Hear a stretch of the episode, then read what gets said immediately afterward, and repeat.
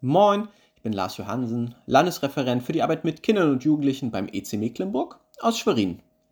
Zwischen den Feiertagen waren wir als Familie ziemlich viel unterwegs.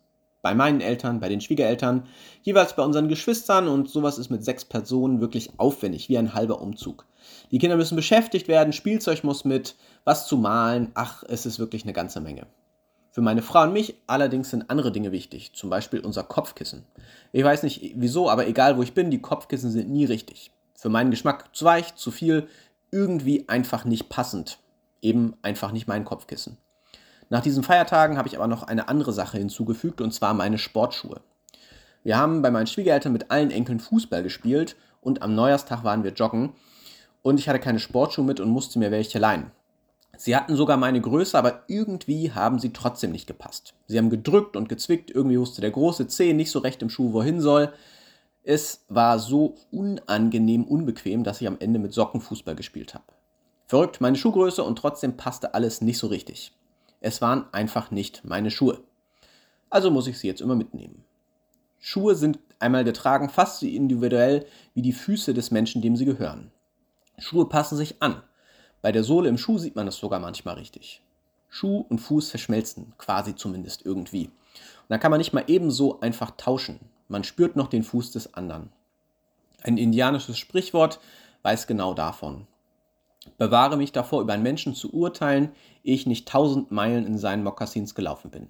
Also, ehe ich nicht seinen Weg kenne, was ihm bedeutsam ist, was ihn freut, wo ihm der Schuh drückt, ehe ich nicht seine Perspektive kenne, soll ich ihn nicht verurteilen in diesen Gedanken, den anderen zu kennen und mit ihm auf dem Weg zu sein, nimmt uns die Tageslosung von heute mit hinein. Sie steht in Sacharja 8, Vers 21. Lasst uns gehen, den Herrn anflehen und zu suchen den Herrn Zebaoth. Wir wollen mit euch gehen. Dieser Vers steht in einem ganzen Abschnitt über die zukünftige Rettung aller Menschen. Im Grunde, kurz zusammengefasst, geht es darum, dass Gott allen Menschen eine Sehnsucht nach ihm hineingelegt hat und dass sie sich irgendwann an einem von Gott festgelegten Zeitpunkt auf die Suche nach ihm machen. Und am Ende des Kapitels, ein, zwei Verse weiter, wird aufgezeigt, wie sie Gott finden können. Zu jener Zeit werden Männer einen Mann beim Zipfel seines Gewandes ergreifen und sagen, wir wollen mit euch gehen, denn wir haben gehört, dass Gott mit euch ist. Wir wollen mit euch gehen. Das ist der Schlüsselsatz des ganzen Abschnitts, der kommt auch öfter vor.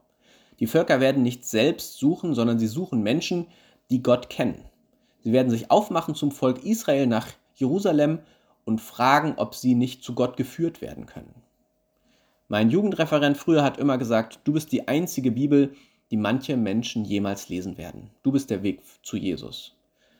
Und ich glaube, dass das richtig ist. Die Menschen sind nicht auf der Suche nach Jesus. Und irgendwie doch. Sie haben so ihre Themen, sie haben so ihre Fragestellungen. Die Frage ist, ob wir tatsächlich auf sie eingehen können ob wir die Anknüpfungspunkte sehen und die Situationen sehen, die Gott schenkt, wo wir einhaken können. Ich glaube, es ist hilfreich, einmal tausend Meilen in den Mokassins des Nachbarn, Mitschülers, Arbeitskollegen zu laufen, damit ich seine Wege kenne und weiß, was ihm wichtig ist, was ihn freut und wo ihn der Schuh drückt. Ich glaube, dann wird ganz deutlich, wo Gott Anknüpfungspunkte für ein Gespräch schenkt, wo es deutlich wird, dass ich Bibel sein kann. Und dafür möchte ich ermutigen, noch einmal zu überlegen, mit wem kann ich in diesem neuen Jahr unterwegs sein? Nicht nur als Missionsprojekt, sondern wirklich in seinen Schuhen gehen, mit ihm ins Gespräch kommen und verstehen, was ihn bewegt und vielleicht schenkt Gott die ein oder andere Anknüpfungsmöglichkeit. Amen.